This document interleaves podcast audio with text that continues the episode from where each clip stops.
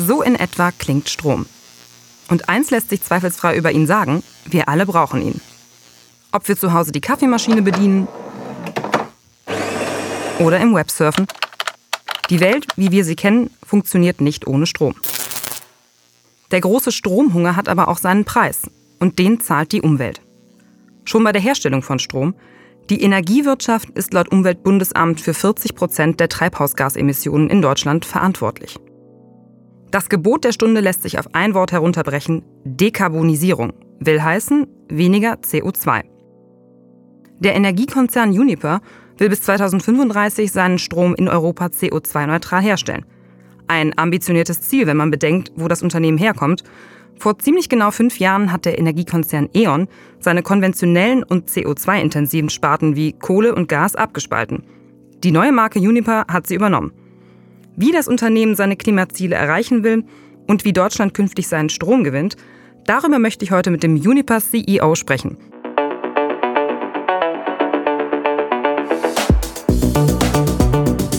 Themen im tiefen Rausch. The Economy, der Podcast, der Wirtschaft hörbar macht.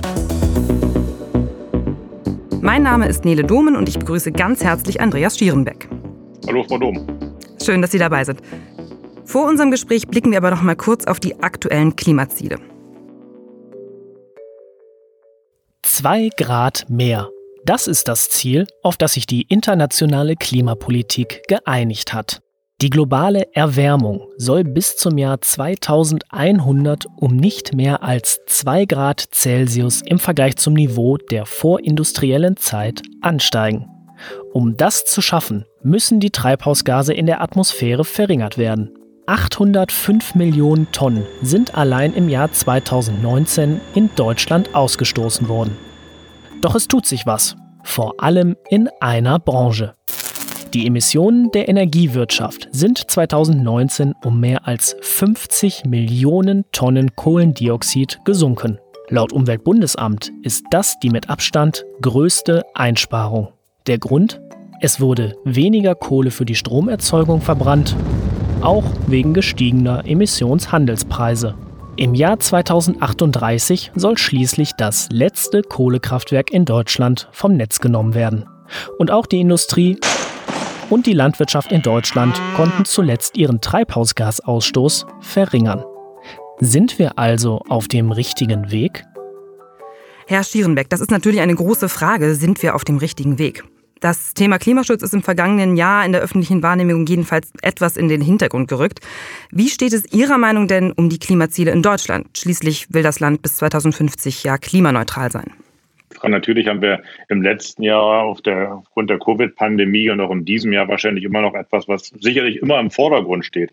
Aber im Vergleich zu den Krisen, die wir vorher erlebt hatten, ich denke nur an die Finanzkrise 2008, äh, hat sich diesmal der Fokus, was Nachhaltigkeit und was CO2-Vermeidung angeht, überhaupt nicht geändert. Eigentlich ist das äh, Thema viel deutlicher in der, in der Öffentlichkeit und auch äh, von den Politikern sehr nachhaltiger verfolgt worden. Wir haben mit der EU den Green Deal, äh, wo wir Milliarden ausgeben, um zu dekarbonisieren. Das ist ein Thema, wo ich sage, äh, das haben wir diesmal, glaube ich, richtig gemacht, dass dieses Thema nicht in den Hintergrund gerückt ist.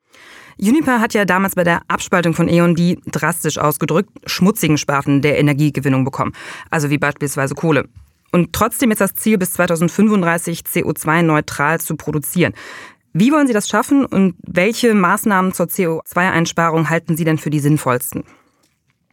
Ich glaube, das haben Sie gut ausgedrückt. Es ist nun mal so, dass Uniper mit dem Spin-off von E.ON wirklich alles das bekommen hat, was ähm, eigentlich nicht äh, relativ zukunftsrelevant war und was natürlich auch sehr schmutzig war. Äh, nichtsdestotrotz haben wir bei Uniper sehr früh schon angefangen, uns zu dekarbonisieren und zu sagen, naja, es gibt ja nur zwei Möglichkeiten. Wir akzeptieren unser Schicksal oder wir bauen unsere Zukunft selber. Wir haben relativ früh angefangen, äh, Assets abzuschalten und auch zu uns zu transformieren, um mehr auf das Thema Gas setzen, äh, Kohlekraftwerke auch zu schließen, ähm, logischerweise auch darauf zu schauen, was können wir dann tun bei der CO2-Vermeidung. Und wir haben ja schon in den ersten Jahren von 2016 bis 2019 unsere CO2-Emissionen um die Hälfte reduziert und haben uns vorgenommen, das nochmal um 50 Prozent zu reduzieren bis 2030 bis wir dann 2035 komplett in Europa CO2-neutral produzieren wollen. Das ist natürlich ein sehr anspruchsvolles Ziel, das gebe ich zu. Da wissen wir noch nicht alles, äh, was, was wir tun können und machen müssen, um uns komplett zu dekarbonisieren. Da fehlt noch ein Stück, aber es gibt die ersten Ansätze, wie wir das erreichen können. Und ich glaube, mit dem Track Record, dass wir schon mal 50 Prozent reduziert haben, haben wir gezeigt, dass wir es ernst meinen. Und äh, wir haben uns auch bei den Kohleausstiegsauktionen beteiligt. Äh, wir nehmen das Thema sehr ernst und äh, ich sag mal, wir, wir definieren unsere Zukunft lieber selber. Sie setzen ja zukünftig auch sehr auf Wasserstofflösungen für die Stromerzeugung. Bevor wir darauf näher eingehen, wollen wir uns einmal kurz die unterschiedlichen Formen von Wasserstoff anschauen. Wasserstoff als Energieträger. Auf ihm ruht viel Hoffnung für eine klimafreundlichere Energiewirtschaft. Eigentlich ist Wasserstoff ein farbloses Gas. Und dennoch braucht es zur Erklärung der unterschiedlichen Formen eine Farbenlehre. Für grünen Wasserstoff wird Wasser mit Hilfe von Strom in seine zwei Bestandteile aufgeteilt: Sauerstoff und Wasserstoff. Da dafür nur Strom aus erneuerbaren Energien verwendet wird, ist dieser Wasserstoff CO2-frei. Das ist der graue Wasserstoff nicht. Bei diesem ganz anderen Verfahren wird Erdgas unter Hitze in Wasserstoff und CO2 umgewandelt und letzteres entweicht in die Atmosphäre. Das passiert mit blauem Wasserstoff nicht. Die Herstellung gleicht zwar der von grauem Wasserstoff, das CO2 wird aber gespeichert und nicht in die Atmosphäre abgelassen. Und dann gibt es noch den türkisen Wasserstoff, der aus Methan gewonnen wird. Dessen Nebenprodukt ist aber kein CO2, sondern fester Kohlenstoff. Herr Schierenbeck, wo stehen Sie gerade und was sind die nächsten Schritte Ihres Unternehmens in Bezug auf Wasserstoff? Ja gut, Wasserstoff ist natürlich äh, jetzt kein komplett neues Thema für uns. Wir hatten als Uniper schon bereits 2012 angefangen mit den ersten Hydrolyseaggregaten in Falkenhagen, uns das Thema genauer anzugucken. Wir haben bei den ersten Reallaboren mitgemacht, wo wir Wasserstoff produzieren für den Transportsektor oder auch für die chemische Industrie. Ähm, das heißt, wir kennen das Thema. Und für uns ist das Thema Wasserstoff auf der einen Seite einer der großen Hebel, um die Gesellschaft zu dekarbonisieren, weil da gibt es ehrlich gesagt nur zwei, mehr elektrische Energie und Wasserstoff. Auf der anderen Seite ist es natürlich für uns die natürliche Ergänzung und Fortführung unserer Aktivitäten. Wir sind ein großer Gasimporteur, der größte in Deutschland. Wir haben Speicher, Rohrleitung etc. Und das Thema Wasserstoff ist da eigentlich die natürliche Ergänzung. Das Thema Erdgas äh, und LNG muss dekarbonisiert werden und das kann mit dem, mit dem Einsatz von Wasserstoff sehr gut äh, dekarbonisiert werden. Also da sind wir ähm, sehr stark daran interessiert. Wir investieren da auch sehr viel. Wir haben ein virtuelles Team bei uns, was sich damit beschäftigt. Wir haben Projekte mit mehreren 30, 40 Megawatt elektrischer Leistung zurzeit in der Pipeline. Ähm, also wir kennen das Thema und äh, deswegen sind wir auch, ähm, sage ich mal, sehr optimistisch und gucken da sehr optimistisch in die Zukunft. Das Thema Gas wird eine Brückentechnologie sein, bis das Thema Wasserstoff 2030, 2035 äh, hoffentlich wettbewerbsfähig wird und auch, sage ich mal, wirklich äh, massiv Fahrt aufnimmt. Okay, um das nochmal zu verdeutlichen, Sie glauben, ab ungefähr 2030 kann das Geschäft mit Wasserstoff profitabel sein? Was wir im Moment äh, sehen, ist, dass das Thema grüner Wasserstoff vor allen Dingen im Jahre 2030, 2035 wettbewerbsfähig wird. Die anderen Farben des Wasserstoffs, vor allen Dingen blauer und türkiser Wasserstoff, äh, werden wahrscheinlich schon vorher wettbewerbsfähig sein, weil die Produktionskosten da einfach wesentlich geringer sind. Äh, wir sehen das relativ entspannt, obwohl es so unterschiedliche Meinungen gibt. Ich bin der Meinung, solange wir erstmal die Wasserstoffwirtschaft aufbauen, äh, können wir da bei den, bei den Farben durchaus etwas offener sein, weil das bereitet den Weg für den grünen Wasserstoff. Wir können dann jederzeit umsteigen, wenn der grüne Wasserstoff wettbewerbsfähig ist. Und steht Wasserstoff in Konkurrenz zu Erdgas? Ich meine, die Strukturen von äh, Erdgas können natürlich auch genutzt werden für ähm, Wasserstoff. Glauben Sie, mehr Wasserstoff bedeutet weniger Erdgaseinsatz oder läuft es parallel? Das ist eine komplexe Frage. Äh, zuerst mal würde ich mal sagen, äh, ist das Thema Kohle, Braunkohle, Steinkohle, aus dem wir ja aussteigen, äh, da wird eine, ein Stück weit Verdrängung passieren, indem das um Gas um, äh, umgestellt wird. Das Thema Gas ist grundsätzlich schon mal vom CO2-Beitrag wesentlich effizienter als, als Kohle. Äh, von der Warte aus bereitet das den Weg für den Wasserstoff und das Thema Wasserstoff wird, äh, wenn die Kosten sinken, mehr und mehr das Thema Gas verdrängen. Das wird jetzt nicht heute und morgen passieren, das wird eine Weile dauern, aber äh, Gas wird grundsätzlich mal Kohle und Öl, Erdöl verdrängen und dann wird der Wasserstoff langfristig, äh, vielleicht auch mittelfristig hoffentlich, wenn wir die Strukturen haben, auch das Thema Gas verdrängen. Wenn wir jetzt noch einen Blick weiter in die Zukunft wagen, glauben Sie, dass Deutschland mehr Wasserstoff importieren oder exportieren wird? Also ich glaube, die Frage kann ich zumindest eindeutig beantworten. Wir werden wahrscheinlich keinen Wasserstoff exportieren. Wir sind heute in Deutschland ein Nettoimporteur von Primärenergie. Wir importieren 70 Prozent unserer Primärenergie. Und wenn wir die Braunkohletagebaue schließen, äh, 2038, 36, dann werden wir insgesamt über, über 80, fast 85 Prozent unserer Energie importieren müssen. Damit werden wir logischerweise auch Wasserstoff importieren müssen. Die Investition, die Deutschland anschiebt zurzeit, also 5 Gigawatt äh, auf Wasserstoff in Deutschland zu erzeugen, das wird bei weitem nicht ausreichen. Und im Endeffekt, sage ich mal, ist das von meiner Seite aus alternativlos. Wir werden Wasserstoff importieren müssen. Sie haben es jetzt gerade auch äh, quasi schon angesprochen. Die Bundesregierung hat im Sommer ihre nationale Wasserstoffstrategie verabschiedet und unter anderem soll der Ausbau mit sieben Milliarden Euro unterstützt werden. Was würden Sie sich denn darüber hinaus von der Politik wünschen bei der Dekarbonisierung? Also grundsätzlich begrüße ich diese, diese Wasserstoffstrategie, äh, weil es ist der richtige Anfang. Wir müssen mit dem Thema jetzt anfangen, müssen jetzt die Strukturen schaffen, die wirtschaftlichen Strukturen, aber auch die marktwirtschaftlichen Strukturen, um das Thema Wasserstoff anzuschieben. Die äh, fünf bis sieben Milliarden, die Sie erwähnt haben, die decken ungefähr 15 Terawatt Energie ab oder Leistung ab. Wir werden aber im Jahre 2030 ungefähr 100 Terawattstunden brauchen. Da sieht man schon, dass äh, wir werden das auf jeden Fall importieren müssen. Und die Strukturen, wie schaffen, wie schieben wir diese Industrie an? Wie schaffen wir die Marktumgebung, dass das, äh, dass die Investitionen kommen? Äh, das wird eigentlich die Hauptaufgabe sein in den nächsten Wochen, Monaten wahrscheinlich auch Jahren, das zu definieren, dass wir das wie bei den Renewables mit staatlichen Subventionen beginnen, mit den richtigen Anreizen und dann daraus eine wettbewerbsfähige Industrie gestalten. Braucht es beim Thema Wasserstoff noch mehr Aufklärung und Akzeptanz in der breiten Masse? Es geht ja auch immer wieder um die Gefahren und äh, das Thema Explosionsgefahr bei Wasserstoff. Grundsätzlich mehr Aufklärung, mehr Information ist immer hilfreich. Jetzt ist ein neues Thema. Auf der anderen Seite ist das Thema Wasserstoff, Wasserstoff-Pipeline-Speicherung nicht neu. Es gibt heute schon Wasserstoffnetze in, in Deutschland, relativ große sogar für die chemische Industrie, äh, mehr als wir denken. Also es ist nicht so, dass das komplett neu ist. Wo ich, sage ich mal, mir ein bisschen mehr Offenheit wünsche, ist wirklich bei der Farbenlehre, weil äh, wir brauchen Wasserstoff und wir sollten, solange da kein CO2 freigesetzt wird, äh, dort durchaus ein bisschen divers denken und unterschiedliche Farben auch zulassen, um den, den ganzen Trend erstmal anzuschieben.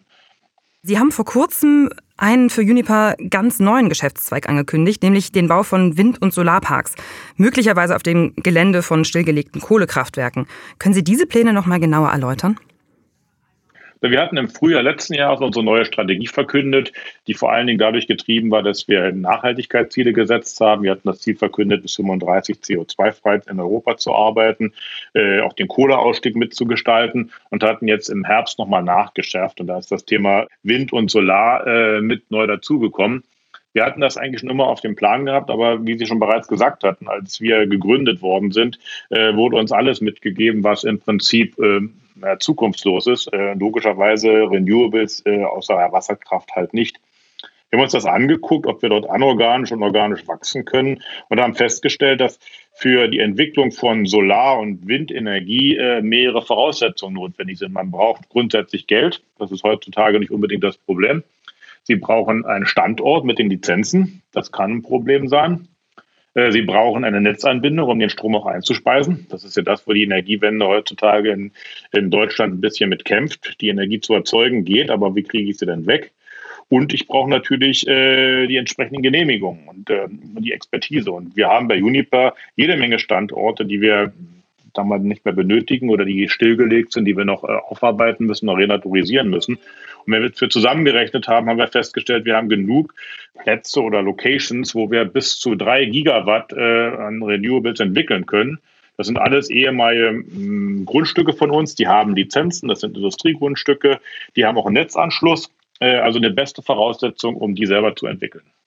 Wo genau sehen Sie Wasserstoff? Welche Einsatzgebiete halten Sie für die erfolgreichsten? Viele reden ja auch vom Wasserstoffauto. Wie sehen Sie das?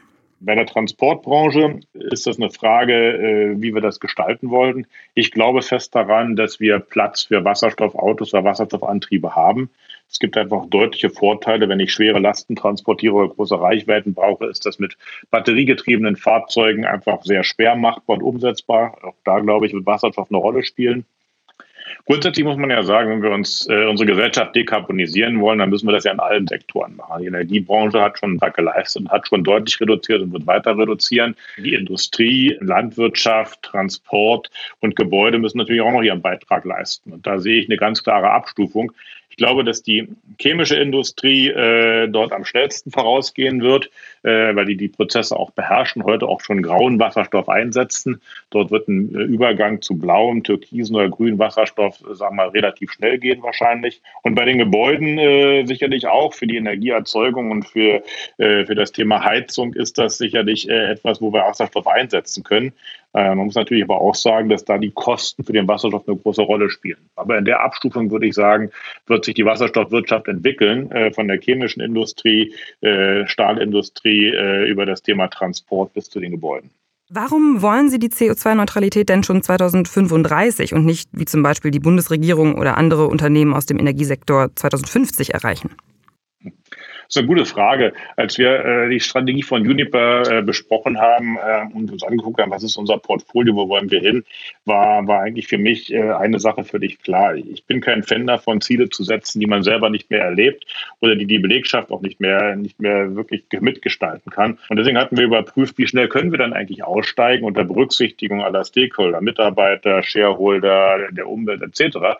Und damit äh, ist klar geworden, dass wir einen Ausstieg bis 2035 in Europa durchaus äh, darstellen können. Sicherlich ist da noch eine Challenge mit dabei. Wir wissen noch nicht alles, aber so wie wir die ersten 50 Prozent reduziert haben und die nächsten 50 Prozent reduzieren werden, haben wir gesagt, das ist durchaus ein machbares Ziel. Und Ziele sollten immer eine gewisse Herausforderung sein. Und sie müssen auch für die Mitarbeiter und für uns greifbar sein. Ziele zu verkünden, die so weit weg sind, dass wir sie nicht sehen können, das ist etwas, äh, wofür ich nicht wirklich stehe.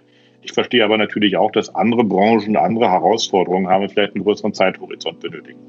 Herr Schierenbeck, ich bedanke mich ganz herzlich für das Gespräch, bedanke mich auch bei den Zuhörern fürs Zuhören und sage bis zum nächsten Mal. Here Economy, der Themenpodcast der Solutions bei Handelsblatt. Überall, wo es Podcasts gibt.